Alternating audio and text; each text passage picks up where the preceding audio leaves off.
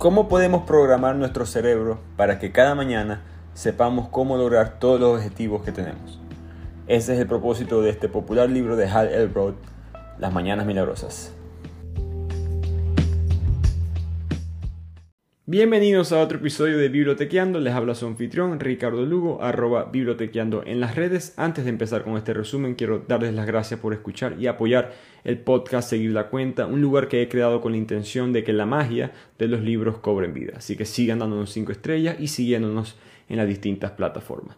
Pero hoy quiero contarles sobre algo nuevo, algo emocionante que voy a ofrecer, que es la nueva cuenta de Patreon, Patreon como diríamos nosotros en español. Si te haces miembro de Bibliotequeando en la plataforma de Patreon, tendrás acceso a contenido que les garantizo no vas a poder encontrar en ningún otro lugar. Aquí tendremos episodios extras o resúmenes de libros adicionales, resúmenes de todos los libros que discutimos en PDF para que puedas profundizar a tu propio ritmo y esto solo estará disponible para nuestros leales miembros y oyentes de Patreon. Al mismo tiempo continuaremos con el podcast gratis, resúmenes gratis para todos, pero aquí en Patreon tendrás estos beneficios únicos, así que no pierdas la oportunidad de unirte a nuestra comunidad. Visita patreon.com slash bibliotequeando y hazte miembro hoy mismo. También puedes conseguir el link en la biografía de la cuenta de Instagram o TikTok.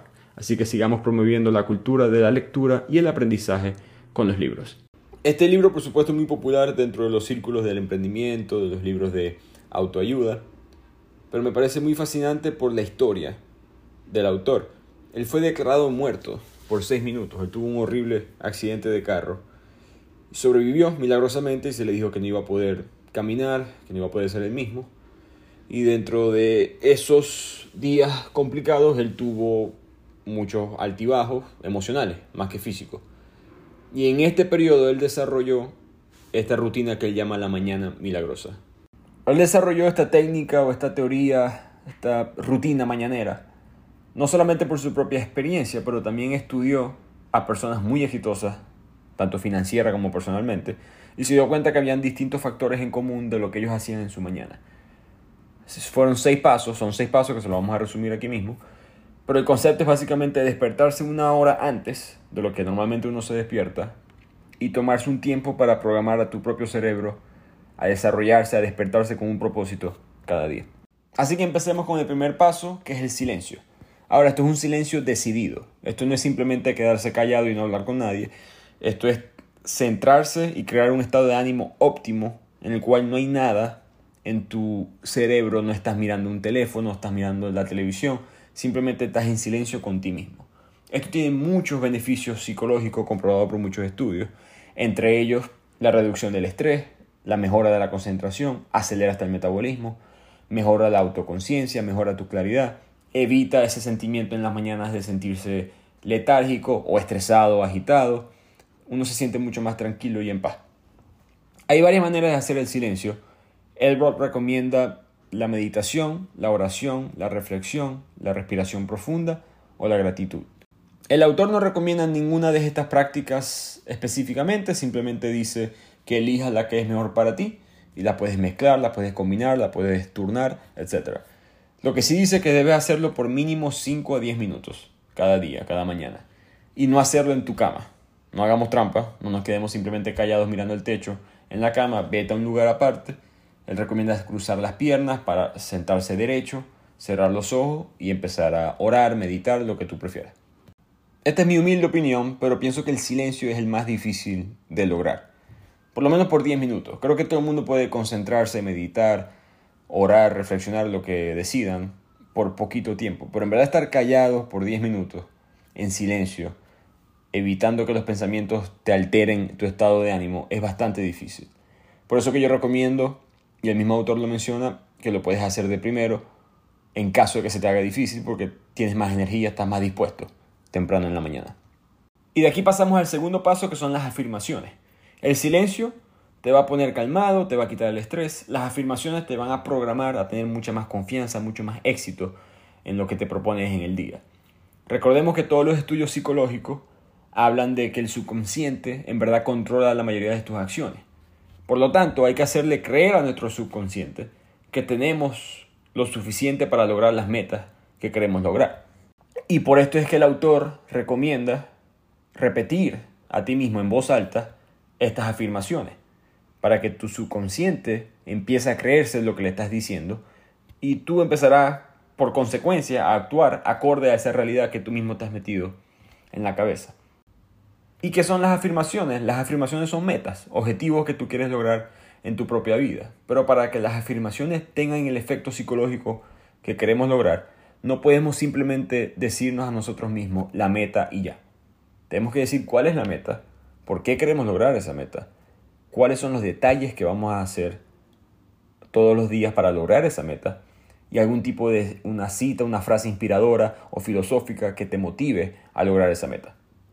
Entonces, por ejemplo, si tu meta es rebajar de peso, no simplemente te puedes repetir a ti en voz alta todas las mañanas querer rebajar de peso, sino que te tienes que decir los detalles, responder esas preguntas.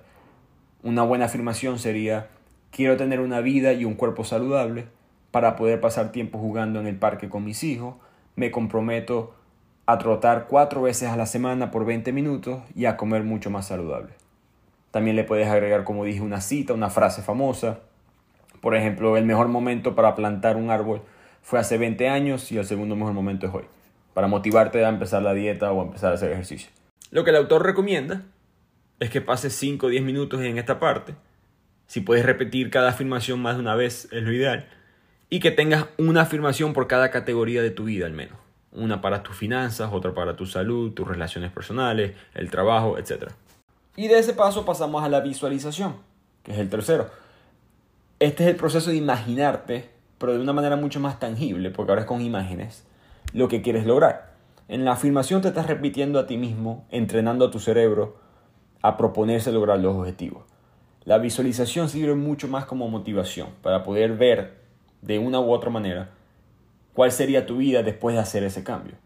Entonces el autor recomienda tener imágenes tangibles que puedas ver, que puedas tocar, de no solamente cómo sería tu vida después del cambio, sino de las cosas que vas a hacer para cambiar. Entonces si continuamos con el mismo ejemplo de rebajar de peso, de tener una vida más saludable, puedes imprimir fotos, ponerlas en un corcho, en una área de tu casa, quizás de ti mismo, cuando tenías una vida más saludable, cuando estabas más flaco, etcétera, para motivarte, pero también ten fotos, puede ser de otras personas, no importa, de gente haciendo lo que quieres hacer. Pon fotos de gente trotando, pon fotos de gente jugando con sus hijos en el parque, levantando pesas, etcétera. Esos elementos visuales tienen mucho efecto positivo en tu mente. Y de aquí pasamos al cuarto paso que es la lectura. Esta es mi preferida, obviamente, por eso que empecé la página de bibliotequeando. Pero para que tengan una idea del impacto que es leer en las mañanas, cuando yo empecé a hacer esta rutina hace dos años, mi meta era simplemente leer cinco páginas cada mañana en este cuarto paso. A ese ritmo de cinco páginas, que no es mucho, cada mañana terminé leyendo ese año, creo que fueron 66, 67 libros, más o menos. El punto es que cuando empiezas a aprender, eres mejor que la persona que se acostó la noche anterior. Ya tú vas a estar, al pararte una hora antes y ponerte a leer un libro sobre lo que sea, ahora vas a estar más educado, más culto que lo que eras antes.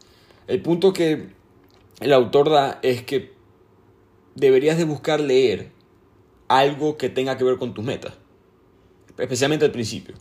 Si quieres rebajar, búscate libros de dietéticos. Si quieres lograr incrementar tus ingresos, busca libros sobre finanzas, etcétera, etcétera. Lo que dice es que llevas ya tres pasos el silencio aclarándote, las afirmaciones diciendo tus metas, la visualización imaginándote o viendo en imágenes esas metas. Y ahora con la lectura vas a empezar a aprender a agarrar nuevas ideas de cómo lograr esas metas. Entonces no simplemente leas por leer, trata de leer con un propósito.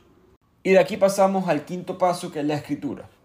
El punto de la escritura es escribir cuáles son tus percepciones, tus ideas, éxitos, lecciones que has aprendido, o simplemente escribir lo primero que se te venga a la cabeza. El punto es que vas a poder crecer personalmente. Ya llevas los cuatro pasos, ya está más claro en tu día, ya está más claro en tus metas, aprendiste algo después de leer y puedes quizás reflexionar sobre eso escribiendo. Lo que el autor recomienda es escribir en un diario o en un libro que solamente tengas para esto. No trates de distraerte con otras cosas. Puedes usar tu teléfono, pero ten cuidado porque idealmente en toda esta rutina mañanera no deberías estar en contacto con la tecnología. Trae muchas distracciones, obviamente.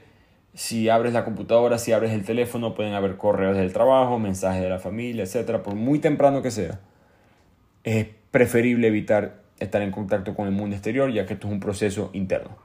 Y el autor deja que tú escribas lo que quieras, en verdad. Hay muchas cosas que puedes escribir. Mi preferida es escribir tres cosas por las cuales estoy agradecido.